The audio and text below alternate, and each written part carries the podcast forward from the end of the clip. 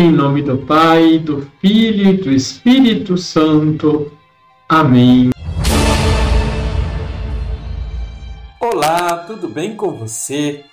O Papa Francisco, em sua homilia, no dia 8 de novembro de 2018, na capela da Casa Santa Marta, comentando o Evangelho de hoje sobre o encontro ou confronto entre Jesus e os chefes e doutores da lei, apresenta-nos três palavras: o testemunho, a murmuração e a pergunta.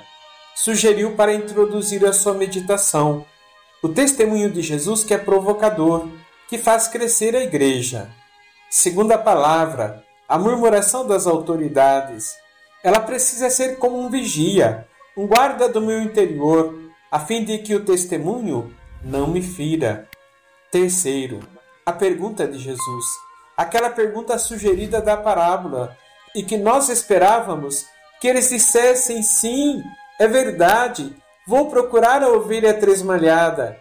Ao contrário, a resposta é não, não, deixemo-la ali, salvemos estas. É o pensamento oposto em comparação com o de Jesus, concluiu o Papa desejando que o Senhor nos faça compreender esta lógica do Evangelho, contrária à lógica do mundo. Deixe o seu like, compartilhe. Liturgia, Liturgia diária. diária. O Evangelho de Lucas nos revela a misericórdia de Deus. Deus quer salvar a todos. Esta mensagem é clara no Evangelho. Em Lucas capítulo 15, versículos de 1 a 10, Jesus nos conta duas parábolas a da ovelha perdida e a da moeda de prata perdida. A primeira nos mostra o cuidado do pastor com as suas ovelhas. Ele tinha uma centena de ovelhas, conhecia todas, e na ausência de uma, deixa as noventa e nove em segurança para resgatar a perdida. E quando volta, faz festa com os amigos por tê-la encontrado.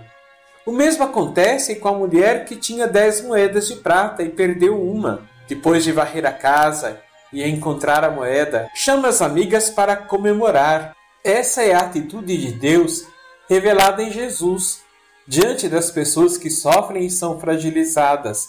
Há, porém, um grupo religioso que envolve os fariseus e os mestres da lei. Estes, fixados em uma má interpretação da lei divina, marginalizam os pecadores e cobradores de impostos, em vista de uma religião pura e sem manchas.